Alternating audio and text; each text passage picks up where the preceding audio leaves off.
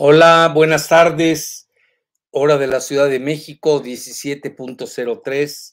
Aquí estamos ustedes con, con, un programa que ha causado mucho furor en México, la llegada de Tesla. Bueno, no comamos ansias. Empecemos, Cicelita. Elon Musk en Nuevo León, fiebre de Tesla. Ahí lo tienen. Empecemos la primera diapositiva. Bueno, este, aquí este, yo les hice una, un resumen más o menos de lo que pensé, de lo que he estado leyendo, que sirva para las preguntas y respuestas. Eh, y van a construir una, eh, una planta de vehículos eléctricos, no de baterías, ¿eh? es importante. Salió la Secretaría de Hacienda a decir que no había nada con las baterías de litio. Y eh, ya ven que ahí este, el presidente López Obrador había manifestado que había cierto tipo de problemas porque Nuevo León eh, pues no tiene agua, sobre todo Monterrey. Bueno, parece ser que ya se pusieron de acuerdo, no sé qué truco de magia van a hacer, que va a ser agua reciclada. Esa parte está muy confusa, hay que decirlo abiertamente. Entonces eh, ya se anunciaron, eh, casi iban a hacer festejo nacional, etcétera. Ya le van a hacer su monumento a Elon Musk en Nuevo León, etcétera, etcétera. Bueno, y eh, lo que pasa es que hoy México es uno de los principales países debido al Tratado de Libre Comercio que se hizo con Salinas, otro regiomontano de Agualeguas, para no olvidarnos, donde hizo su famosa, eh, que la gente se olvida y muchos de ustedes, la mayoría de mi público es de millennials, pues no habían nacido.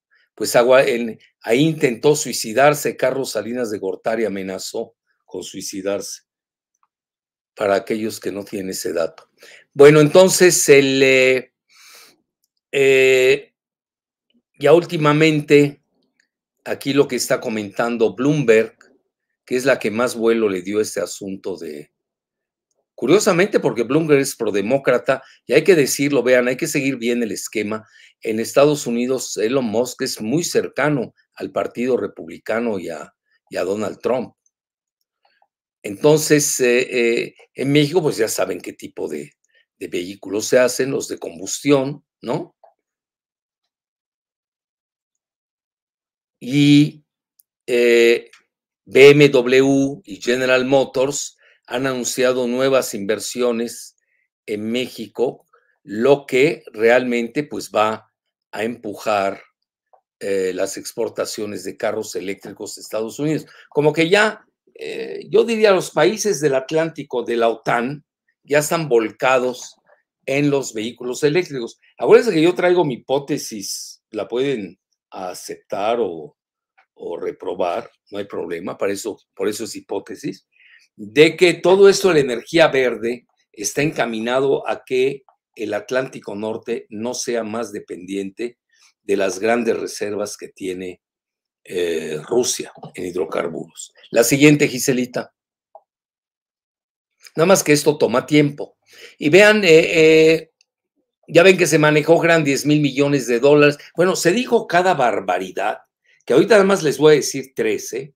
Tres, porque si no me pasaría diez horas hablando del tema. Cada barbaridad, porque los medios en México o son copiones o no investigan, no se toman la molestia de ir, buscar fuentes creíbles, etcétera. Entonces, al final del día resultaron 5 mil millones de dólares. Por favor, Gisela, alarga la, la diapositiva y nada menos que Marta Delgado, que es muy capaz, que es la subsecretaria de Relaciones Exteriores, ahí lo dice, llevábamos 14 meses negociando. Esta cosa del facturero y su tiktokera de quinta, todavía ni, ni habían sido elegidos, hágame favor, si eso lo llaman elección, en Nuevo León. Y ya se, quiere vestir de Superman y bueno, no comment. Entonces, Marta, que es muy capaz porque en ese momento se encontraba eh, Marcelo, en Marcelo Ebrard, el canciller, se encontraba en, la, en una reunión del G20 en Nueva Delhi. Y luego fue a hacer algunas cosas a, a Bombay o Mumbai, como le quieran llamar, para esto de toda la cuestión inmunológica del tratamiento de la leucemia. Entonces, vean, va a ser 5 mil millones, alrededor, ni siquiera hay cifras precisas, 5 mil millones de dólares. Digo, no sé por qué esa pantalla no es nada del otro mundo, 5 mil millones de dólares. Dos bocas eh, iba a costar 8 mil, luego dicen que se duplicó, póngale 16 mil, pero salió gratis debido al alza del petróleo, así que tampoco se rasgan las vestiduras. Entonces, ahí está. Lo más importante es lo que dice el, eh, aquí eh, Marta Delgado, de que ya llevaban 14 meses negociando. ¿Por qué? Porque va en el marco de lo que se llama el Tratado México, Estados Unidos y Canadá. La siguiente, Giselita. Y todo lo que es el nearshoring. Ya ven, aquí lo hemos fuimos los primeros en Latinoamérica en anunciarlo, el nearshoring, que ahí venía hasta en una carta a sus cuentavientes en BlackRock. Si no me equivoco, lo hicimos el año pasado, por ahí de enero o febrero. Y vean, este es muy interesante. Fíjense que el gato político news me llamó mucho la atención lo que sacó. No sé si la podemos recorrer, Giselita, pero aquí lo que dice es de que Musk va a recorrer el país con Andrés Manuel para conocer las obras de la 4T y seguir invirtiendo en México. A ellos les interesa mucho por la mano calificada eh, muy barata que tenemos en México. Parece ser que incluso el presidente lo invitó a visitar Sonora por toda la cuestión de la planta eh, eólica. Sí es eólica, ¿no? O solar, no, solar, que, construyeron en Puerto Peñasco. Yo estuve el fin de semana ahora en Sonora, luego les contaré qué travesura fui a hacer. Entonces, el, eh, eh, y además parece ser, lo invitó el presidente, eso lo dice Político News, que me, es la más original de todas las notas que leí, de que a, a concluir, a hacer un túnel para la ruta Maya que ligue precisamente la parte de Cancún, ya ve que está en controversia, ¿no? Que eso lo, lo sabe hacer muy bien Elon Musk. Y la otra parte de la que hablan es que si va al istmo de Tehuantepec, que por cierto, me comentaban los que saben que está detenida la obra ahí, no lo entiendo por qué, este, pero sí, yo les sugiero que lean bien, aquí como que suelta cosas el gato político news, que no se las leía a nadie en forma original, ¿eh? sobre todo esa gira del presidente, ahí lo tienen, ahí lo pueden ver bien. Y este, bueno, ahí nos seguimos, ya les dije de qué se trata. Entonces ya Elon Musk como el salvador de México, de la patria mexicana. La siguiente. Bueno, a ver qué dicen aquí, qué dices Gisela. Bueno, ahí está, unir el aeropuerto de Cancún con la estación del tren Maya de Cancún, ¿no?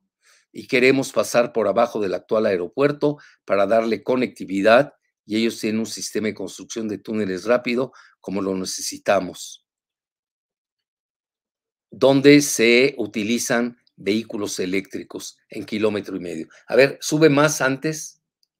¿Puedes? ¿Alguna frase de Andrés Manuel? No, al revés, al revés. Sube, no bajas. A ver, este, a ver qué dice aquí. Lo que interesa aquí es lo que está en cursivas que dijo el presidente Gisela, por favor. Ahora sí vele bajando. Si no, bueno, pues ya se los dije. Realmente esa es la parte importante. Ahí está, a ver qué dicen. Eso ya lo vimos. Había algo anterior en cursivas, ¿no lo tienes? ¿Es esta? A ver. La petición que le hicimos para el caso de Nuevo León relacionado con agua, vienen sus técnicos, nos están pidiendo que les diga yo cuándo puedo recibirlos con ese propósito y luego los invité quiere venir él, Musk, eh, me mandó decir que están, ¿qué? Que cuando estimo yo que podríamos hacer un recorrido por el país, ¿ya ven? Elon Musk, salvador del país. Hoy voy a ver la agenda para ver cuándo viene y si estoy pensando, si lo considera y si quiere venir, estoy pensando que vaya a Sonora, que vea la planta de energía solar, que conozca todo el plan Sonora. Lo que es que el plan Sonora, ¿alguien lo conoce? ¿Alguien lo conoce? ¿Cuál es el contenido del plan Sonora? Es muy importante. Ya le pedí al gobernador Alfonso Durazo que si me hace el favor de mandarme el contenido del plan Sonora y el potencial de cobre, litio, etcétera, que ya se nacionalizó, pero no implica que no pueda hacer inversiones, ya van a buscar algo público-privado, etcétera. Que los vehículos que que llevan un importante componente de cobre. Todo esto porque me están preguntando mucho por Sonora. Pues sí, hay mucho interés por Sonora. Pues imagínense, frontera con Arizona, donde ahí está el, y piensan hacer un asentamiento importante de chips. Bueno, la siguiente, Gisela. Aquí alguien desinformó al presidente. ¿eh? Sonora no tiene la segunda eh, ni reserva ni producción de cobre del mundo. Y ahorita les doy los datos duros. Es el quinto, es la quinta reserva del mundo, no es la segunda. La segunda es Perú. Vean, también a los presidentes los desinforman. Bueno, la siguiente, ¿cuál tienes? Y este es de Wall Street Journal. No me quiero perder en esto. Lo único que les quiero decir es de que ellos necesitan invertir en este momento 150 mil millones de dólares más para conseguir sus objetivos de largo plazo, que incluye 20 millones de vehículos al año. Hoy eh, solamente vende la mitad. Y vean, eh, eh, today's largest, bueno, el, el automaker, no están diciendo que sea de, de eléctrico. Aquí entran los de combustiones también, de combustión. Y comenta que eh, Tesla solamente fabricó 1.3 millones de vehículos el año pasado. Vean la proporción. Entonces ellos quieren hacer 20 millones de vehículos, sí, pero para eso necesitan invertir la cuantiosa suma de 150 mil millones, que ahí puede entrar algún plan que le proponga el presidente López Obrador en otras regiones de México, que ya se andaban matando aquí para llevarse la empresa esta nueva de, Tesla. Hoy, por cierto, Tesla, esa es nota del Wall Street Journal. La siguiente, Giselita, hoy bajó los precios de sus modelos S y X. Uno de ellos valía, no me hagan mucho caso, 100 mil dólares. Imagínense, ¿quién va a comprar un carro de esos? Le bajaron, creo que hasta 44 mil dólares. Bueno, a ver aquí, el día de la presentación, que no fue muy exitosa, por cierto, en Austin, donde asistió eh, eh, eh, Marta, Delgado en representación de Marcelo Ebrard, precisamente habló de las ambiciones de la empresa, ¿no? Y sobre todo intentar reducir los costos de manufactura. Pues qué mejor que México, no tienen otra, ¿no? Bueno, y lo, lo, que viene es que tienen el proyecto de un nuevo vehículo, pero eso como que lo guardaron como secreto. Bueno, ese, el haber guardado ese secreto del nuevo carro, que va a ser menos caro, y lo que obviamente, pues al ser menos caro, pues va a haber mayor demanda. Wells Fargo, que es uno de los cinco principales bancos de Estados Unidos, sus analistas, pues salieron eh, no muy contentos y dijeron que no hubo ninguna revelación ni tiempo de cuándo va a salir el nuevo, ese nuevo vehículo. Bueno, eso le llaman el Next Gen Model, ¿no? la siguiente, Giselita, pues eso les hizo que se cayera ese día en la bolsa 5% las acciones de, de, Tesla.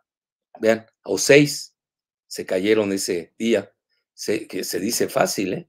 6% es una monstruosidad allá.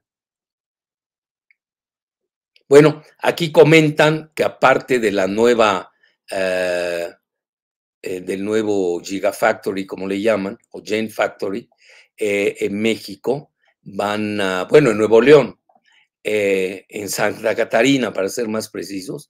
Ahora Tesla está haciendo carros en China y Alemania, pero que no ha estado muy contento con esa producción, ni en China ni en Alemania, Musk. Entonces dice que necesita hacer 12, escuchen bien, 12 em, eh, nuevas eh, empresas para conseguir precisamente su objetivo de ventas de largo plazo. 12. Así que yo creo que todavía falta para ver en México. Quizás se vaya, no lo sé. Ya ve que se especuló mucho de, Hidalgo junto, al AIFA, al aeropuerto. Otro es junto al Istmo de Tehuantepec. Y otro era quizás en Sonora, ¿no? La siguiente, como que ha salido más, fíjense, fuera del gato político news y del Wall Street Journal y de, y de Bloomberg, como que México se han dedicado más al chisme que a la información. La siguiente, vean aquí, eh, no había buena relación entre Gavin Newsom, el gobernador de California, con Elon Musk, a grado tal que Musk había salido, había dejado su planta importante en California y se había ido a Texas. Pero ahí mucho tenía que ver con la cuestión eh, electorera. Ya saben, California es eh, bastión del Partido Demócrata, mientras que Texas es bastión del Partido Republicano. Eso no hay que perderlo de vista.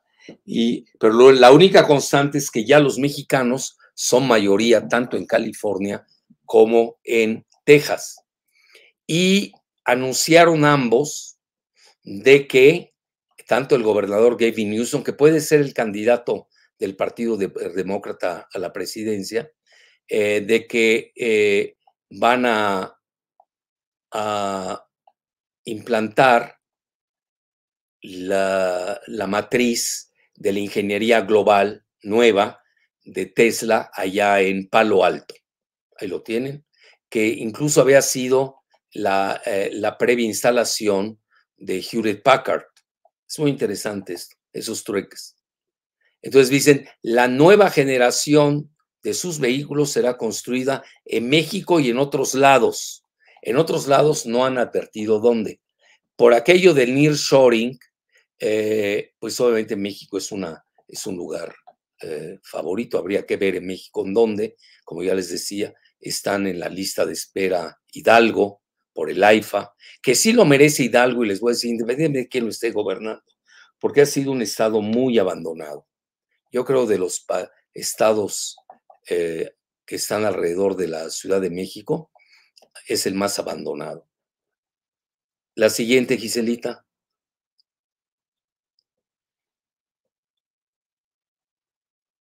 Bueno, y también están haciendo eh, eh, los materiales necesarios para producir las células de batería que empoderan sus vehículos eléctricos acaban de hacer una refinería de litio, es, ojo, no hay que perderlo de vista, cerca de Corpus Christi en Texas. Como que Texas se vuelve, Tesla, ya no sé si le van a llevar Texas o Teslas. Bueno, y eh, eh, también están construyendo otra instalación de materiales para las baterías cerca del área de Austin. Hasta donde yo me quedé, Nuevo León no tiene litio el, Sonora es la que tiene litio. bueno, también Zacatecas tiene litio, San Luis Potosí tiene litio. La siguiente, Gise. Bueno, era lo que decía precisamente en la junta del jueves pasado, Elon Musk, que para provocar la demanda, pues se quiere bajar la, los costos de reducción. Por eso México se vuelve muy atractivo. Eh, además que ya empieza a bajar los precios, como les comentaba, esa es nota de hoy del modelo S y X.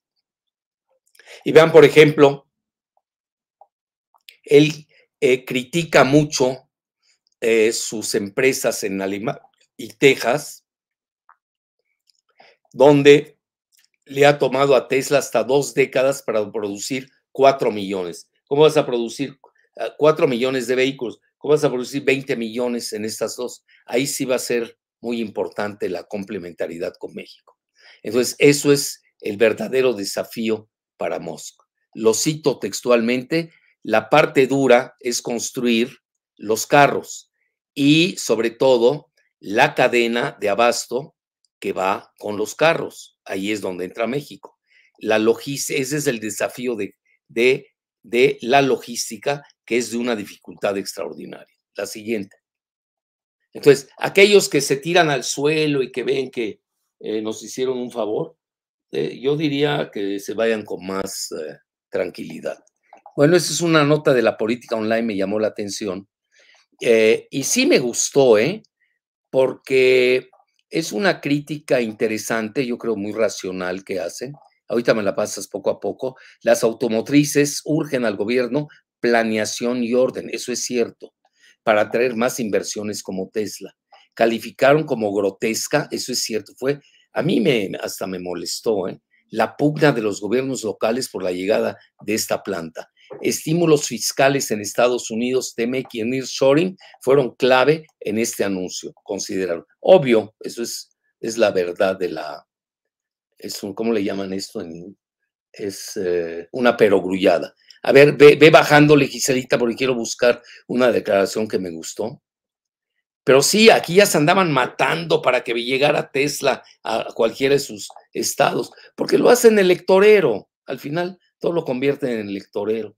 Y no tiene nada que ver con una planeación estratégica. Hay agua, no hay agua. Ese es el talón de Aquiles. No sé cómo le van a hacer con la cuestión del agua.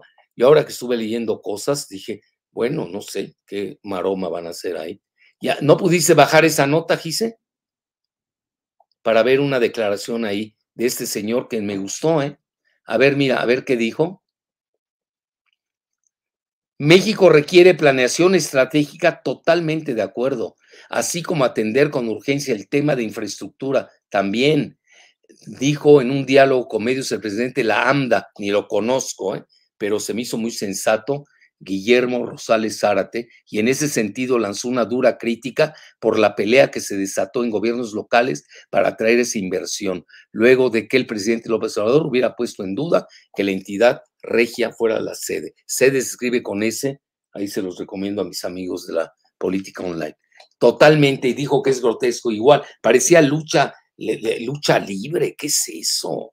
Cuando hay que dar planes, bueno, ¿por qué este Estado eh, merece más que esté la planta o aquel, etcétera, con, con datos duros.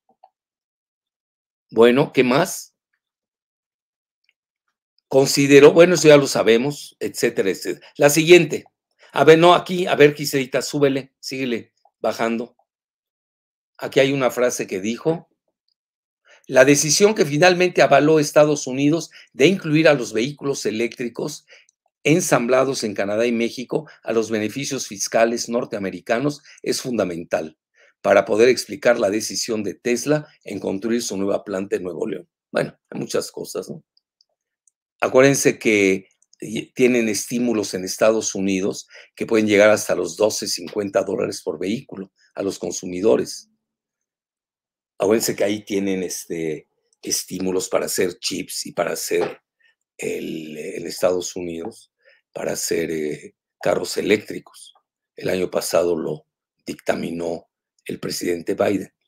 Eh, la siguiente, por favor. Y sobre, sobre todo la complementariedad de el TEMEC, Tratado México, Estados Unidos, Canadá. Síguele. Y vean, aquí sale nuestro amigo Rogelio Ramírez de la O, que dice que Tesla no tendrá ningún estímulo fiscal y descarta la posibilidad de instalar planta de baterías. Léanlo bien porque hay mucha desinformación, sobre todo este facturero y su tiktokera de Nuevo León andan desinformando a diestra y siniestra, ni saben de qué se trata. La siguiente. ¿Se acuerdan cuando llegó ahí a la cumbre de Los Ángeles? Quería meterse a la, a la reunión de la, de la OEA, ¿no? Si no me equivoco. Eh, pues ni lo aceptaron para entrar. Pues, eso no es una vacilada. Es poco serio. Eh, es un novato. Yo lo diría, lo pondría en muy novato. Bueno, y vean, la revista Proceso es muy crítica sobre el abasto de agua. Vean, mucha expectativa y poca agua, lo cual es real. ¿eh? Yo no sé dónde van a sacar el agua. Hoy tuvo que salir al paso el presidente López Obrador para decir que no van a desviar el río Pánuco. Que esa, vean, eso del río Pánuco es real. Ya lo querían desviar desde el Bronco con el proyecto Monterrey 6. Y luego yo estando en Villahermosa, amigos ingenieros míos de allá me lo comentaron abiertamente en una conferencia que había dado, en que querían desviar el Grijalba. Háganme el favor. Ese regiocentrismo, yo no sé a qué va a llevar. Yo creo que en Monterrey deben entender que existe una federación, que forman parte de una república, no son una, un país aparte. E incluso lo digo respetuosamente, la República ha rescatado muchas veces su quiebra al Grupo Monterrey, que ha tenido varias quiebras, etcétera. La siguiente, porque tampoco convenía que se desmantelara toda la planta industrial de Nuevo León y de Monterrey. Porque Pues era para el beneficio de la federación. Pero ese regiocentrismo es, eh, para mí, a mi juicio, es anómalo y aberrante. Vean, nada más les digo, lo que se llama high water stress. Vean, la zona de mayor estrés hídrico, una de las zonas de mayor estrés hídrico del mundo, esa nota la vengo siguiendo desde hace años. Vean, lo saca World Resources Institute, Aqueduct también, es el noreste de México.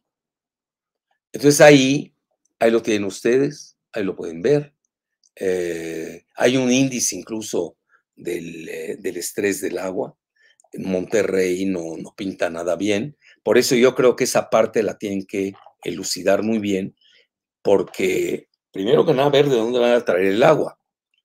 Y la segunda, cómo la van a reciclar. Toda esa magia que dice que tiene Tesla, que yo no dudo que tengan una alta tecnología. ¿eh?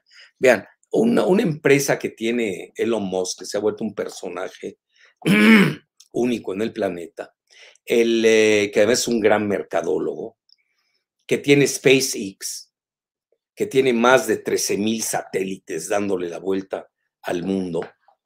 Es un rubro en que le han ganado a China, por cierto, que les preocupa, eh, y que además eh, tiene todo la, cuestión de SpaceX, ¿no? Y maneja ya el Neuralink a nivel neuronal, no dudo que tengan una tecnología de reciclaje. Bueno, pero que no sea a posteriori, hay que verlo a priori. La siguiente, por favor, porque luego vamos a tener, ya de por sí, en, el verano pasado, el eh, Monterrey y sus alrededores tuvieron serios problemas de sequía. Que además, vean, no quise ser alarmista, tengo una gráfica, no la quise poner, búsquenla, para que no digan que yo ando aquí eh, metiendo cizaña, busquen cuál es la proyección para 2040. Y la única zona rica en agua de México, pues es el sureste, sobre todo toda la región de Chiapas y Tabasco, que esto lo digo respetuosamente, ni Chiapas ni Tabasco lo han sabido explotar. Tienen más del 20% del agua del país, además, eh, eh, que tiene que ver mucho con las hidroeléctricas, que no lo han sabido eh, explotar, desgraciadamente. Chiapas es el, el estado más pobre de México y de Centroamérica, imagínense, incluyendo a Centroamérica. Entonces, hoy vean, es la nota, el eh, descarta AMLO proyecto en conjunto de Nuevo León y Tamaulipas para extraer agua del río Pánuco. Eso era de viejo, ¿eh? Era el Monterrey 6 del Bronco, que odiaba al sur, igual que este eh, facturero, siempre que habla del sur habla con mucho desprecio, igual que Gabriel Cuadri, que eh, Castañeda Goodman, y ya no me quiero meter a más, porque tendría una lista larguísima. Yo no sé por qué este, desprecian tanto al sur como si fueran mejores. Realmente no lo entiendo. Bueno, el proyecto en conjunto que empujan los estados de Nuevo León y Tamaulipas no sería necesario, dice Andrés. La presa Libertad y el acueducto El Cuchillo 2 resolverían futuras crisis hídricas. No lo sé, ¿eh? con todo mi respeto al presidente, no lo sé si revisan la, lo de 2040, eh, eh, van a ver que sí hay problema. Eso es para paliar un problema de ahora. No lo sé si lo puedan paliar para los próximos 20 años, que hay que pensar siempre al futuro. Así son los grandes estadistas. Este, ahí yo he visto mucho al, al secretario de Gobernación, eh, Adán Augusto López Hernández, manejando mucho lo del Acueducto El Cuchillo 2 y también la presa Libertad. precisamente porque el año pasado tuvieron una gran sequía y eso era uno de los obstáculos precisamente para la implantación de Tesla en Santa Catalina, que no tienen agua. Realmente ese es el punto álgido. Ojalá estén pensando también a 20 años. Vean, hay otra, se puede desalinizar. Nada más que una planta desalinizadora vale 5 mil millones de dólares. Entonces es la misma suma de la que están poniendo para invertir para su eh, Gen Factory, ¿no? Para su nueva fábrica generacional, etcétera. Qué bueno que se discuta. ¿eh? Vean, yo soy mucho de la escuela francesa de la discusión de la lumière, de la discusión nace la luz, porque ahí, así es como se contemplan y se ajustan las cosas sobre el camino. Pero no hay que perder de vista que esto, los estados del sur, Chiapas y Tabasco, lo vuelvo a repetir, no han sabido explotar su eh, supremacía hidráulica, cosas que no tienen eh, los, los estados del norte. La siguiente. Bueno, vean, vean al, ¿cómo se llama? Al facturero y tiktokero y, la, y su tiktokera. Dicen que es el hombre más rico del mundo y se le tiran al suelo, ya casi le besan los callos a Elon Musk. Datos de ahorita, ahí está, Forbes, en vivo, de ahorita, actualizados. El hombre más rico del mundo es Bernard Arnault y su familia, que es de Louis Vuitton tiene 215 mil millones de dólares. Y Elon Musk viene en segundo lugar con 188 mil. Es decir, ni saben con quién están tratando.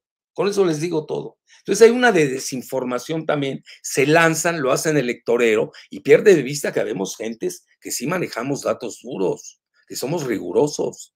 Y vean, en tercer lugar viene Jeff Bezos, que se le ha caído la fortuna. Ahora anda en 118 mil millones de dólares. Y eso que Elon Musk ha perdido mucho dinero, ha perdido más de 100 mil millones de dólares, aparte de toda su aventura en Twitter que le costó 44 mil millones de dólares. Entonces, todos los que hablan, por, ejemplo, ese me llamó la atención, cómo un gobernador puede hablar sin, sin tener al día los datos. Imagínense, pues cómo va a gobernar. Y luego dice que él es el que trajo a Elon Musk. Ya lo desmintieron. Ya le dijeron, tú ni eras gobernador. Cuando ya estábamos negociando Marcelo Ebrard y Elon Musk estaban negociando. Que esa es la carta fuerte de, de lo digo abiertamente, de Marcelo Ebrard como contendiente a la presidencia. Él es el hombre Temec, siempre lo he dicho, nunca lo he ocultado, el hombre del Tratado México, Estados Unidos, Canadá. La siguiente, por favor. Y aquí en lo que desinforman al presidente, ¿cómo puede ser? El presidente les debe reclamar, oye, ¿qué te pasa? Estás dando fake news, las reservas de, cobre. Vean, eso es lo que hace también viajar, ¿no? Yo estuve en Perú recientemente, pues me entero, leo, estudio y vi que Perú era el, el, segundo productor. De repente me encuentro con que ya Sonora es el segundo productor del mundo, pues brinqué. Y no es que yo no quiera Sonora, yo quiero mucho a Sonora. Acabo de estar aquí el fin de semana ahí, pero no somos el segundo, ¿por qué inventar? y somos el quinto productor, que no es nada eh, desdeñable. El primer productor es Chile, reservas, eh, ni siquiera productor. El primer, eh, la primera reserva son, la tiene Chile, luego viene Australia, luego viene Perú, luego viene Rusia y en quinto lugar México. No somos el segundo lugar. Para que ahí el presidente regaña quienes lo están desinformando. La siguiente, por favor. Un presidente no puede estar en todo, pero tiene que tener buenos asesores. No veo que tenga buenos asesores. ¿eh? Yo necesito mucho para saber si tiene buenos o malos asesores. Y vean, esto se los digo rápidamente, es una nota que saca el economista de España. Se desplomó el precio del litio para producir los vehículos y, y, obviamente el objetivo es reducir las emisiones, ya lo sabemos. En, eh, en lo que va de febrero se desplomó 7-6% a escala global, pero yo había seguido lo de China, Giselita lo sabe, hasta lo discutimos, donde el precio se había desmoronado 30%. Así que cuidado con la fiebre del litio y cuidado con la fiebre de Tesla. No caigamos en fiebres, fiebres delirantes. La siguiente. Ahora, ¿esto en qué radica? Bueno, hay dos características. Una, la recesión global, eso también afecta. Eh, la gente no tiene dinero para comprar. Y la otra, tiene que bajar los precios para que la, la gente compre. En eso Elon Musk tiene toda la razón del mundo. Ahora, ¿qué sucede? Con una con, con, un alza que tuvo el litio de casi 900% en dos años, pues oigan, pues, ¿quién, ¿quién va a comprar baterías de litio a esos precios? Le va a salir más cara la batería de litio que el mismo carro eléctrico, lo cual es absurdo. Bueno, ahí está, yo ahí lo dejo. Este, y aquí dicen, eh, puede ser la, una caída sistemática que beneficiará a la industria automotriz o es algo circunstancial. Y vean, estos son los precios spots del carbonato de litio en China. Vean cómo llegaron a este máximo y vean cómo se desplomó un 30%, pero vean de cuánto viene del 2021. Exponencial subió, forma exponencial. Estamos hablando de la fiebre del litio, que ya le está pegando a la fiebre de Tesla. La siguiente. Bueno, es el mercado más grande del mundo, véanlo, China, en lo que es eh, carros, ¿no? Ahí lo tienen. Eh, aquí estamos en 2020, vean China dónde está. Eh, este es Europa. ¿Y aquí quién está? Estados Unidos, ¿dónde está? Ah, pues ahí lo tienen. Entonces, 19%.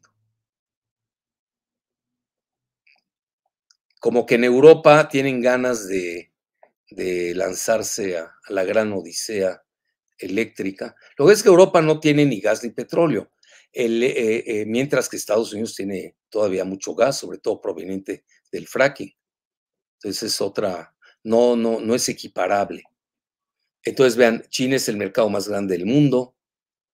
Vean, nada más en 21, China vendió 4.3, 3.4 millones de unidades eléctricos aumentó 155% de la venta. Ahora parece ser que ya le quitó los subsidios del gobierno chino para comprar carros eléctricos. Vean cómo están interviniendo los gobiernos. Al final del día, eso del mercado libre o del libre mercado es una vacilada. Vean, Estados Unidos ya está manipulando el mercado con sus subsidios. Y China igual.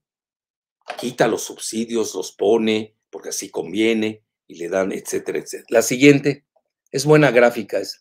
La siguiente, Gisela. Bueno, ya no me quiero seguir, pero aquí están dando este, ahí lo pueden ver, saquen su screenshot, de, porque ya quiero entrar a preguntas y respuestas, de que el, eh, eh, hay una alta volatilidad del litio, esa es la realidad. Obviamente esto pues eh, lo tienen que tomar en cuenta aquellos que ya ven que con el litio vamos a pagar la deuda eterna del Fobaproa de Cedillo y Patricia Armendaris en, con el Fobaproa famoso, ¿no? La siguiente, y su esposo, el colombiano, ¿no? Apenas, a pesar de que los coches eléctricos son el 12.1% en Europa, en 2022 lograron vender 9. millones de unidades. Pues es mucho, ¿eh? mucho, pues mucho más que en, China, por lo que veo, y que en Estados Unidos. En Estados Unidos también ha habido, como que Europa le está apostando todo, todo su resto, pondríamos como en el póker, al carro eléctrico. Han habido muy buenas cifras y los vehículos enchufables han disparado sus ventas en 47.7%. Y a ver cuánto, Gisela, quítame mi imagen ahí, por favor, para ver y ya suponen 7.83 del total de, de, coches vendidos. Bueno, pues ahí van los coches eléctricos, vean, ahí tienen la curva, la venta, ¿no? Y aquí lo interesante es que hagan la comparación, China es la que más vende, véanlo. Luego viene en segundo lugar Europa, esto me llamó la atención, ¿eh? Yo como que tenía Europa en, en tercer lugar y no, Europa le está apostando más y Estados Unidos viene en tercer lugar, curiosamente, ¿no?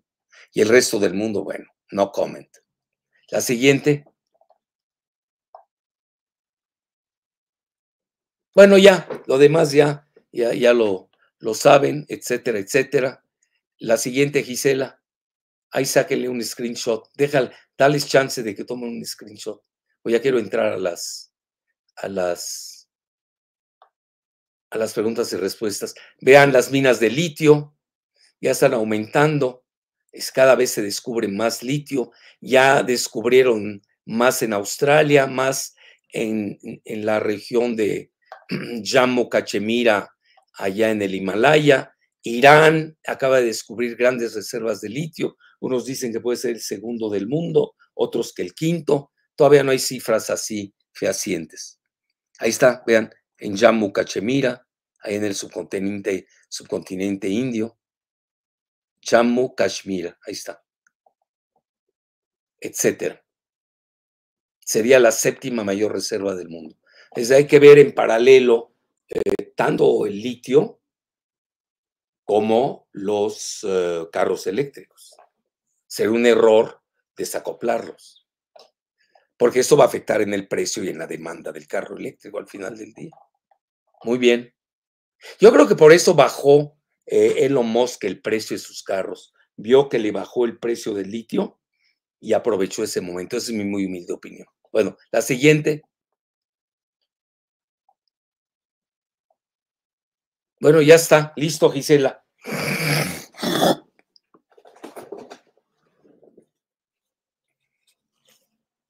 ¿Quieres agregar algo, Giselita? Sí. traigo mi fiebre del heno con H, una fiebre alérgica que no se me va. Bueno, pido disculpas, ¿eh? A ver, Gise, ¿qué quieres Bueno, primero me gustaría comentar rápidamente, bueno, cuáles serían las ventajas y los retos para México ante la inversión de Tesla. Y mm, puntualmente, una de las principales ventajas de esta inversión, bueno, es el crecimiento que se hará a la economía. México puede ser usado como una plataforma interesante de exportación de vehículos de América del Norte. Ya lo era, pero ahorita se confirma como uno de los principales productores de automotriz. De hecho, se tiene contemplado que México es el séptimo productor de vehículos a nivel internacional. Y bueno, también entraríamos a la tendencia que es los vehículos eléctricos, principalmente en Estados Unidos y en Europa, porque hay que ser realistas, los mercados de los vehículos eléctricos solamente están en países como China, con mayor poder adquisitivo, China, Europa, Estados Unidos, Canadá tal vez, pero México no será mercado de ese tipo de autos, o por lo menos en estos primeros años no lo será, a pesar de que una de las apuestas de Elon Musk es bajar el costo de los autos para ampliar su, su mercado de ellos y así no perder tanto las inversiones. Bueno, otro de los, de los ventajas, pues obviamente es la creación de los empleos que se dará y también la derrama económica alrededor de esta planta. pero siempre y cuando nos traigan empleos sudcoreanos, ¿no? Como han hecho en otras en plantas, ¿no? Exactamente. ¿Qué tan capacitados está el, el, empleado mexicano? Eso hay que verlo. Y además, ya ves, andan inventando que en nueve meses va a estar la planta lista, ¿no? Vamos a ver si es cierto. Sí, perdone, síguele. Exactamente, también saber qué tipo de empleos, ¿no? Se están trayendo, no nada más los empleos de mano de obra barata, sino también capacitar a gente muy importante que tenemos en México, ingenieros de desarrollo, inclusive investigación y desarrollo, para poder también tener ventajas como países. Bueno, ahí hay una ventaja que no hay que perder de vista. Monterrey es un gran centro educativo, guste o disguste. Tiene muy buenas universidades de primer nivel está el TEC de Monterrey, son los está la Universidad de Nuevo León, la pública, ¿no? Son dos. Pública y privada, tienen buenos. Hay que reconocerlo. Entonces eso también les ayudó mucho, ¿no? Cosas que, por ejemplo, lamentablemente no tienen otros estados de la República. Al menos que transfieras a los ingenieros de otros lados, ¿no? También yo creo, yo creo que hicieron bien sus costos de factibilidad, como así les llaman, y por eso al final del día se decidió en, la sede de Santa Catarina, ¿no? Aunque yo insisto, sí, eso del agua, cuidado, ¿eh? Cuidado, que después se puede volver un de, doble filo. Porque si es la zona de mayor estrés hídrico en el mundo. Son datos duros. Esto no es de un capricho, de una tiktokera o de un facturero chafa. Ok, síguele, Gisela.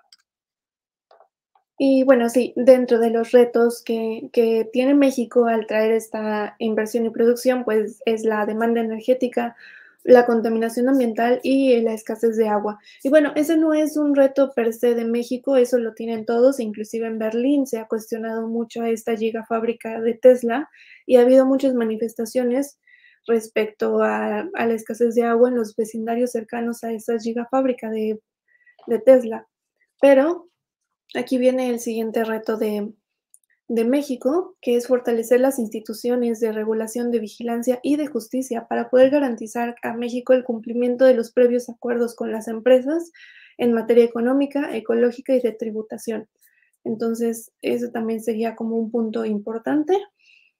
Y ya solo para no ser tan redundante al punto del objetivo de Tesla en México, además de lo que expuso el doctor acerca de los eh, expectativas que se tienen a corto plazo. Hay efectos también que se desencadenan, por ejemplo, lo mencionó el doctor, el proceso de desglobalización hace que México sea más atractivo ahora para empresas de Estados Unidos, por lo que se llama el nearshoring, o también, como el doctor lo ha mencionado, el proceso de regionalización.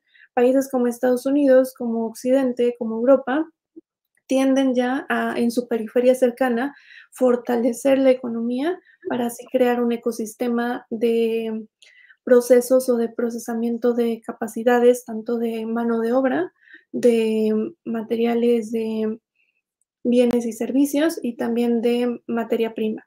Eso también es clave en, en, este proceso y pues México es parte del juego de Norteamérica, entonces también formamos parte de este, de este proceso y ya nada más como último punto, pues también mencionar que muchos centros de desarrollo e investigación, principalmente universitarios, pues deberían de eh, entrar a este ritmo de investigación y desarrollo y tratar de colaborar o cooperar con estas mega empresas para poder aprender. Y también pues buscar investigación y desarrollo y transferencia de tecnología para México. Exacto, eso hay que pensar. ¿Alguien pensó en transferencia de tecnología en lo de Tesla? No lo sé. Bueno, eso no lo entiende el facturero, por favor y la TikTokera menos. Pero alguien a nivel federal, yo creo, eh, ahí Marcelo, Marta Delgado son muy inteligentes. Ojalá hayan visto esa parte de, transferencia de tecnología, pues para no ser esclavos permanentes, ¿no? Porque si no nos van a comer vivos. Yo estaba viendo, por ejemplo, si comparas eh, la superficie de Texas con la de Nuevo León, bueno, Nuevo León no le llega ni al 10% del territorio de Texas. Texas casi tiene 700 mil kilómetros cuadrados. Nuevo León anda en 64 mil y pico kilómetros cuadrados. Ni el 10%. Es un gigante, eh, Texas. Tiene el segundo Producto Interno Bruto mayor, segundo Producto Interno Bruto de todo Estados Unidos. De 2.4 millones de millones prácticamente el doble que todo el Producto Interno Bruto de México, del cual Nuevo León sí es muy importante porque es la tercera, es el tercer ingreso, después de la Ciudad de México y el Estado de México. Estás hablando, está alrededor, que alguien me corrija, del 8 o 9% del Producto Interno Bruto eh, Nacional. Y a nivel de habitantes, pues nada más ve el número de habitantes. Texas tiene 30 millones, y eh, Nuevo León tiene 6, si no me equivoco, ¿no? 30 eh, millones, de los cuales ya la mayoría son mexicanos, eso favorece a México. Yo estoy viendo una mexicanización transfronteriza, ¿eh? aunque a nivel geoeconómico nos están comiendo, a nivel demográfico es la recíproca, para no meternos en más Honduras. Bueno, empecemos con preguntas y respuestas.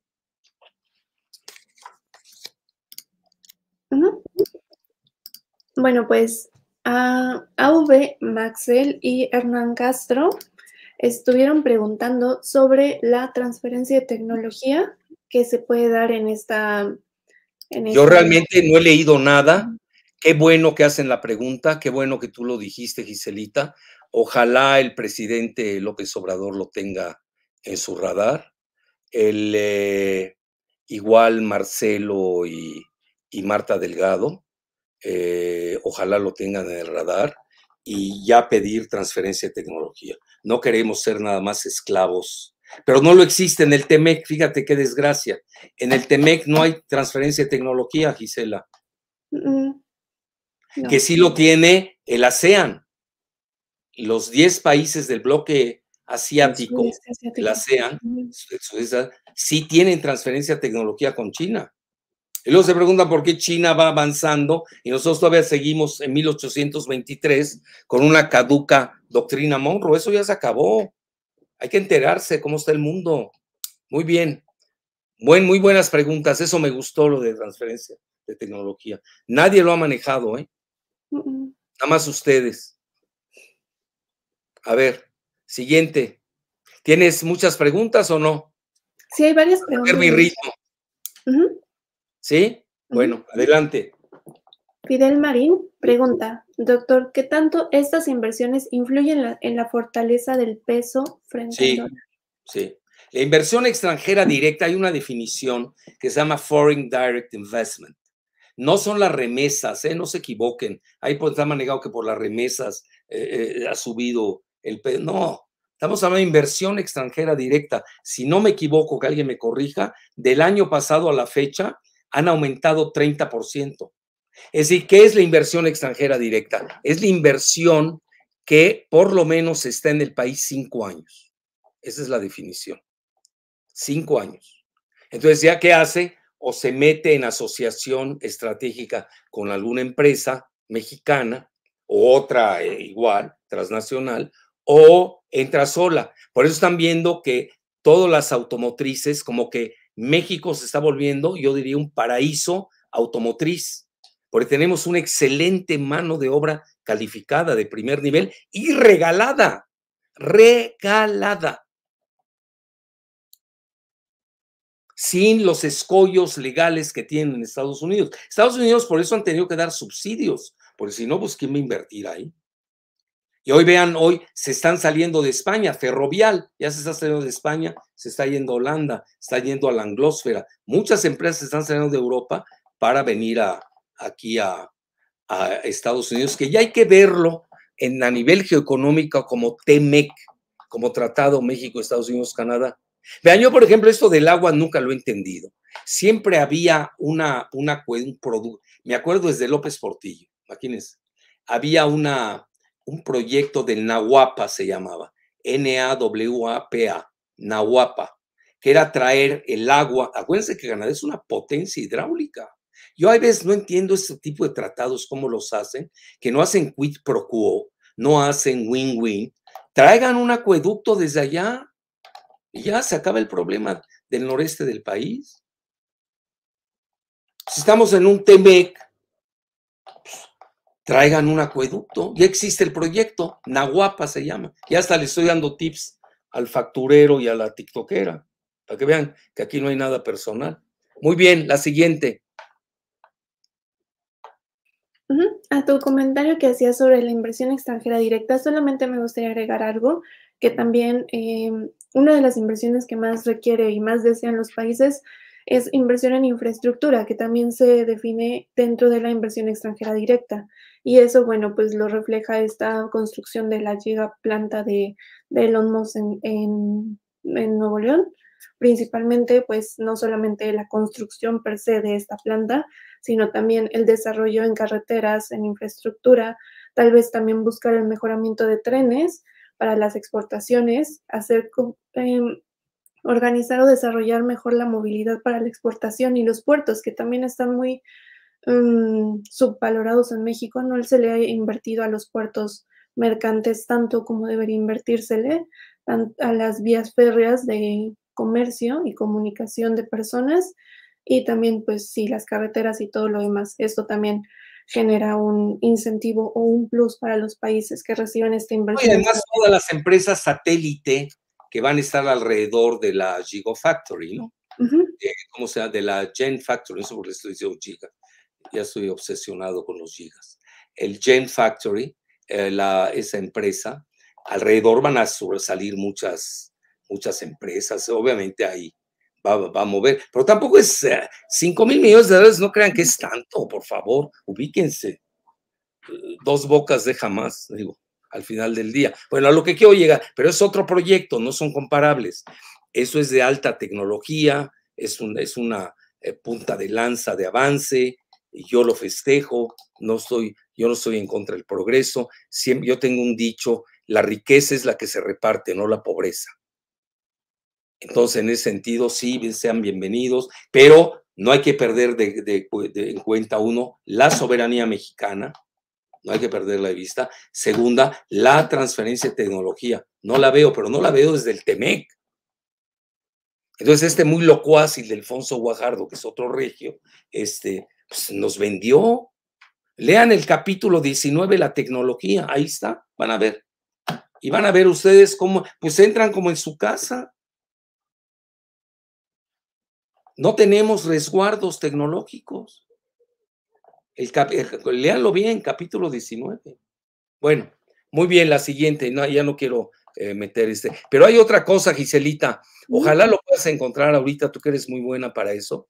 No vayan a creer que Elon Musk es el dueño de Tesla. Se van a equivocar. Porque todos dicen Elon Musk, el dueño, porque no investigan, pues no tienen esa habilidad o, no les das su microcefalia. A lo que quiero decir, Elon Musk dentro de los accionistas de Tesla es el que tiene el mayor número de acciones. Pero no se crean que entre los pequeños accionistas de Tesla tienen tanto dinero. Ojalá lo puedas buscar y nos los muestras, Gisela. Quienes son los dueños de Tesla de adeveras son los gigabancos. Estás hablando de BlackRock, de State Street, de los que hemos siempre hablado, los famosos gigabancos, de Vanguard, de Fidelity. Esos son los que controlan Tesla. No se vayan con la finta que, que es Elon Musk. Eso es para análisis aldeanos. Ojalá lo encuentres mientras charlamos, Gisela, y ahí se los mostramos. Se me fue eh, eh, decirte que buscáramos ese, esa, donde viene ahí el PI, de, eh, ahí está, a ver, tú, ¿por qué no lo dices, Iselita? Tú que ves mejor que yo. ¿Por qué no se los explicas, por favor? Diles la gente todo para que lo tengan. Eh, CNN Business es el que nos da principalmente estos datos y nos vamos a shareholders y en shareholders em, de Tesla. Muéstrales el PI primero, el PI. Y a veces hay un PI ahí para que vean cuánto te, en cuánto andan las, los, eh, los accionistas institucionales y los individuales. Ya. Sí. Em, voy a los principales stockholders. El principal es Vanguard Group, que tiene un 6.55%. Eh, después sigue BlackRock. Después sigue State Street. Em, y bueno, ya después sigue Geode Capital Management, Capital Research em, y otra serie de bancos internacionales. Está Fidelity, ya lo viste. Fidelity. Que por cierto vendió, anda vendiendo. Es muy interesante que vean eso, pero regresa al PAI, ¿no puedes? Sí. Había un PAI arriba. Ahí está, ve. Ahí cuánto tienen. Los fondos mutuales, ¿cuánto tienen? Es que yo no estoy viendo bien. 26.43%. Vean quiénes son los que tienen más. Otros institucionales, casi 18.84. Y los shareholders individuales, el 13.88. Dentro del 13.80 y pico, ahí viene Elon Musk. No sé si lo tengas abajo. ¿Con cuánto viene Elon Musk? No, solo vienen los top 10 de los mutual funds y los owners. No viene Elon Musk detallado. A ver, súbelo, bájalo todavía, para ver, síguele. Ahí viene qué? Mutual funds, vean, ahí están, los fondos mutualistas. Así se maneja Estados Unidos. Entonces, dentro, y, y, y Elon Musk, ustedes se ponen a ver como tal, es un minoritario.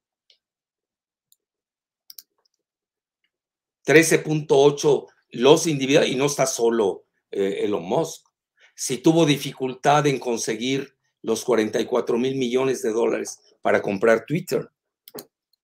Bueno, ahí tenemos. Yo creo que en otra ocasión sí sería bueno desglosar, ahí lo investigamos, se los prometemos, qué tanto tiene Elon Musk de, de Tesla. A veces son hombres de paja, ¿eh? No lo quiero decir en español porque suena muy fuerte, se los traduzco al inglés, Strawman. Straw se escribe S-T-R-A-W y man es, eh, ya saben, que lo traduciríamos como hombre de paja y buscan qué quiere decir, porque si no va a sonar muy fuerte. Nada más un facturero novatón y una tiktokera de quintas se apantallan. Bueno, sí, no analizan, no saben, no tienen cultura, son muy ignaros. La siguiente, sigamos con más preguntas. Pues ya se me fue la voz. A ver. Iván Cuevas Salazar nos mandó. Bueno, eso lo dijo este Luis Arce, abiertamente acusó a Moss de estar detrás del litio golpe. Pues ya te contesté. Allá tú si quieres confiar. Yo no confiaría en ningún empresario estadounidense, ni de aquí ni de Marte, para acabar pronto. Y aquí nos da Iván Cuevas 49.99. Qué amable. Por eso tenemos que tener resguardos, resguardos legales, negociar la transferencia de tecnología, que yo como no viene del TEMEC y firmamos, bueno, este Ildefonso Guajardo y Videgaray se entregaron al país literalmente, el, con el artículo 19, pues yo esa parte la veo, no la veo nada bondadosa. Muy bien, otra. Tony Valdés Ceballos, 5, gracias tiene 155 millones de acciones y opciones para comprar otros 100 millones. Con esos 155 eh, le da para el 20% de todo Tesla. Muy bien, ahí está. Ya nos hizo el favor Tony Valdés de, de, dar, de hacernos esa aclaración. Elon Musk, otros dicen que tiene el 13, dice Rubén Sotelo. Nada más que tú estabas hablando de las opciones, ¿no? Muy bien se ponen a ver, lo que pasa es eso también es importante en Estados Unidos, que es lo que ha hecho toda su vida Warren Buffett, el oráculo de Omaha, que maneja esa empresa Berkshire Hathaway, con 5% o 6% les controla una empresa, pues está muy atomizada y como están en bolsa, eh, pues es muy sencillo. Por ejemplo, si no mal recuerdo, en una ocasión lo estudiamos, eh, Warren Buffett con el 5% controlaba toda Coca-Cola Imagínense. Sí, en Estados Unidos con una cantidad de ese tamaño controlas a la empresa por la atomización de las acciones y su bursatilización. Muy bien, la siguiente. ya me gustó. Bueno, al final, eh, ¿qué, quedamos? Bueno, Trump, eh, digo, perdón, fíjate mi lapsus. Este, Moss tendría entre el 13 y el, y el 20%, ¿no? Muy bien. Además, pero ve mi lapsus. porque dije Trump? Se maneja que Vanguard la controla Trump. Se maneja. Ahí se los dejo. Si no crean que este mundo anda suelto, por favor. Como BlackRock. ¿Quién es BlackRock? Pues son los Rothschild, Soros. Pues aquí todos los conocemos. Pero si uno no sabe ni qué es banca del Bajío y te viene a discutir quién es el dueño de BlackRock, bueno, pues, te levantas y te vas. Ya, síguele. Siguiente pregunta. Los papelitos, como dijo ahí una senadora que no sabe nada de finanzas, que son papelitos. Pues su jefe a eso se dedica, a manejar papelitos. Y ella sabe a quién, de quién hablo, como su jefe verdadero.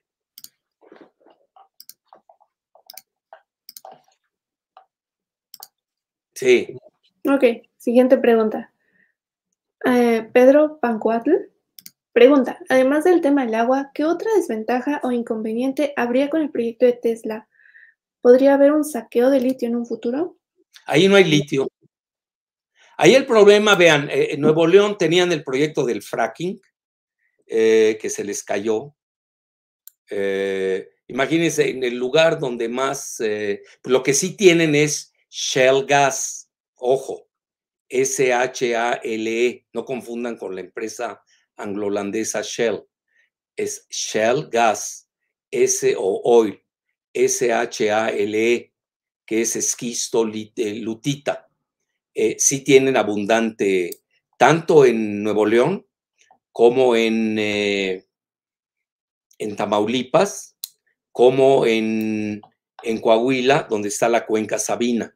Hay varias cuencas importantes de shell gas. Incluso, lo digo abiertamente, no, eh, él lo expresó en la revista Expansión, Alfonso Romo, él era partidario del fracking en Nuevo León, eh, precisamente por esos eh, yacimientos que tienen de shell gas. Lo que pasa es que el presidente López Obrador, hasta donde yo me quedé, era anti-fracking y yo ahí tuve la culpa en cierta manera porque pues yo lo asesoraba en algunas cosas de materia energética y ahí este pues para empezar este tiene tres eh, eh, graves eh, defectos el fracking. Uno y no lo digo yo lo ha salido en extenso crea sismos. Dos requiere de gran cantidad de agua que no es reciclable. Y tres usa sustancias químicas, por lo menos 100, que son cancerígenas. Oye, pues ¿cuál es el beneficio de estar usando el fracking? Que es fracturación eléctrica, eh, hidráulica, perdón, que requiere de grandes cantidades de agua. Y precisamente uno de los bemoles que le pusieron ahí al fracking de tanto de Tamaulipas como de Nuevo León y Coahuila era de que no tenían agua. Ya ven, hoy están pensando, ¿por qué sale hasta hoy lo del río Pánuco? Y, Andrés Manuel lo sabe, lo del río Pánuco es un proyecto que tiene el Bronco con el Monterrey 6, lo querían desviar. Incluso ya les dije, en Villahermosa querían desviar, eso me lo dijo un ingeniero de primera que está ahí, en Tabasco, querían desviar el, Grijalba para llevar agua, agua al noreste. Esa sería la gran desventaja, ¿no? De las demás, pues no, tiene muchas cosas a favor es un gran centro bancario, tiene un buen aeropuerto relativamente, está bien comunicado, es frontera con Texas, pues qué mejor quiere. Buen centros, tiene buenos centros universitarios, tienen mano de obra relativamente calificada, etcétera. Bueno, ¿qué más? Eh, ¿Cuántas más y nos vamos? Tenemos cinco minutos, Giselita. Ok, entonces, ¿dos más? Sí. Bueno, eh, Dylan ZR pregunta, doctor Jalife, ¿el pacto fiscal y el pacto federal de México se ve fortalecido o debilitado? ¿Y con esta inversión se puede hacer un tipo de Cataluña mexicana? Mira, eh, es peligroso porque si hubieron, si ustedes me preguntan cuál ha sido el principal escollo de la 4T desde que inició, mi muy humilde opinión, nadie ha escrito al respecto, es mi muy humilde opinión, love it or leave it, o déjalo, lo, lo, amas o lo dejas, eh, es cuando se empezó a mover la federación del Bajío y del Norte. Venían muchos estados del Bajío, del Norte. Yo creo que esa parte eh, sí fue la gran trampa y el gran escollo que tuvo la 4T. Entonces, eh, hay que tener mucho cuidado. Obviamente no puedes dejar al norte fuera, es absurdo. Vean, hoy hay dos grandes proyectos que son, el plan Sonora, que hay que conocer el contenido. Ya se los dije, ya se lo pedí al gobernador. Lo único que veo son videos, pero ¿dónde está el contenido? Hay que estudiarlo. El, eh, como tal, no se ha publicado. Quizás sea un secreto de Estado y no, y no sea accesible eh, a la población. No lo sé, no lo sé, realmente pero así, lo único que hay son videos ahí, infografías, etcétera, pero así como tal el plan Sonora, eh, por eso ya se lo pedí al gobernador. Entonces, el, eh, pues tienen, vean todo el hub, ese hub de Sonora con Arizona, Arizona con los chips, eh, Puerto Peñasco con la planta solar, más el litio en Bacadehuachi. Bueno, oigan, no estás hablando de cosas menores muy fuerte. Bueno, y ahora sí, les diría como la canción, y el sur también existe. ¿Y el sur qué? Ya de por sí hay una brecha tremenda entre el norte y el sur. Que ten cuidado en esa disparidad. Cuando tienes el, el, estado más pobre de México está en el sur, que es Chiapas. Y cuando lo sumas a, con Centroamérica, pues es el más pobre del, sur de, de México y de Centroamérica incluido. Hay que hacer algo por Chiapas. El, eh, entiendo que eso no se hace en un sexenio, lo entiendo perfectamente. A veces que Monterrey le empezaron a dar gran auge desde Salinas de Gortari, ¿no? Pues él era de Agualeguas, desde el papá, que era, fue secretario de Comercio, no sé con qué presidente, creo con López Mateos, no me hagan caso. Bueno, a lo que quiero llegar, estamos hablando de un, una secuencia cronológica muy importante. Y luego tienen hoy Nuevo León, que ya de por sí es un centro final. La sede de Vancomer, si no me equivoco, está en, Monterrey, no está en la Ciudad de México.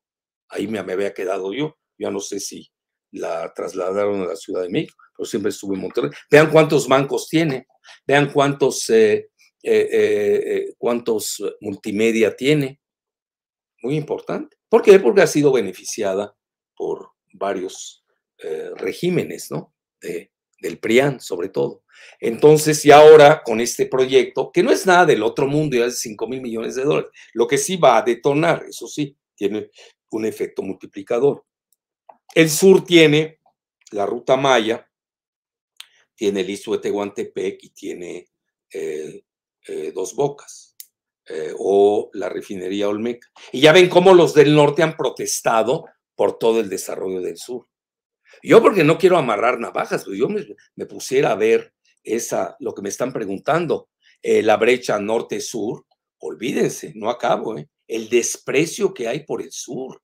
Lo que pasa es que los que hacen eso, pues no tienen idea que el sur es la cuna de las civilizaciones mexicanas. Para acabar pronto, que no las tiene el norte, me van a perdonar.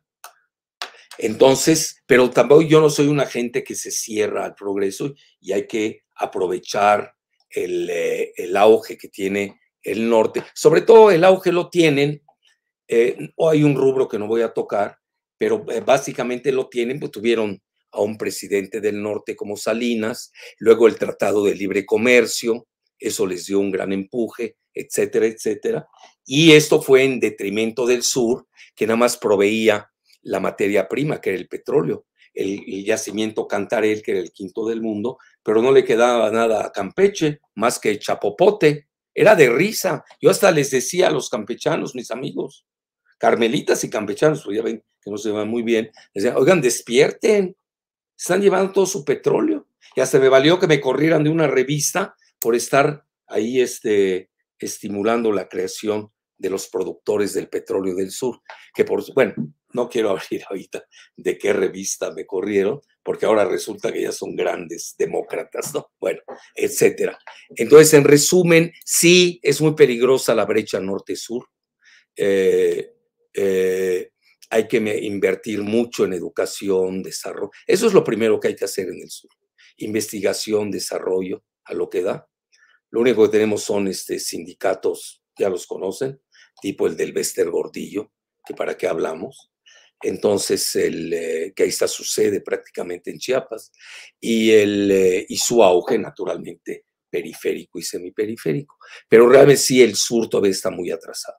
Necesitamos grandes centros educativos, eh, de investigación y desarrollo, y, y, aprovechar, por ejemplo, en Yucatán, que ustedes ven bien la península y progreso, que es el puerto que tiene Yucatán, aprovechar su cercanía que tiene con, la, con Florida si ustedes ven, Mérida está al mismo nivel que Guadalajara y Guanajuato. Nosotros le decimos sureste porque pues cuando viajas en autobús así es, pero cuando viajas en, avión y ves las paralelas geográficas, pues Mérida está al mismo nivel que eh, de paralelo de, de, Guadalajara y de Guanajuato, si es que no me equivoco y si es que alguien no me corrige. Muy bien, ¿tenemos otra más y nos vamos o ya nos vamos? Una última pregunta. Esta la hace Isaac de la Concha. ¿Qué posibilidad existe de que muchas de las empresas de Estados Unidos que están en China se instalen en México? Sí, ese es el nearshoring. Eh, eh, eh, te recomiendo leas el, creo que hicimos un video al respecto, ¿no, Gise? Sobre BlackRock, ¿no? Sí. ¿Cómo lo puede consultar? Ahí viene. Lo Ellos plantean tres puntos para el nearshoring de Estados Unidos. Es decir, las empresas que salen de Asia, sobre todo de China, que se vengan al famoso nearshoring. Acuérdense que el nearshoring, cerca de la costa, sustituye al offshore de la globalización. Hoy estamos en la desglobalización con regionalización y México es el sitio ideal, no hay que perder el tiempo. Luego, en segundo lugar, tenían los eh, hacedores de la política de BlackRock, tenían a Brasil y en tercer lugar tenían a la ASEAN para que no se vayan tan, que no les cueste tanto el traslado desde China. Es decir, estamos hablando de un efecto de la guerra geoeconómica y la guerra geopolítica que hoy mantienen China y Estados Unidos. Y México, pues debido a su eh, tratado México, Estados Unidos, Canadá, pues se vuelve un sitio ideal, así de fácil. Ahora, el único punto que a mí no me gusta, sobre todo en materia tecnológica, es el famoso artículo 19, que eso hay que renegociarlo. Pues ustedes se dan cuenta, Estados Unidos está presión y presione en muchos rubros de negociación, el automotriz, que la energía verde, que el maíz eh, blanco, que el maíz amarillo, están presionando en todo. Y nosotros callados en el artículo 19. Yo creo que ahí tiene un rubro muy interesante el presidente López Obrador, y veo que quien está negociando lo del TEMEC, eh, eh, lo está haciendo Marcelo Ebrard con Marta Delgado, que es de primera, y también Raquel Buenrostro, que es la secretaria de Economía, que ha demostrado un gran talento, y también Rocío Nagle, la secretaria de Energía, que son muy eficientes. Entonces, eh, yo creo que hay que ver esta parte del, de, ese es lo que no me gusta a mí, en lo particular, esta parte del, de eh, la transferencia de tecnología y renegociar el discriminativo artículo 19. Muy bien, hasta la próxima. Un placer y disculpen por mi ronquera.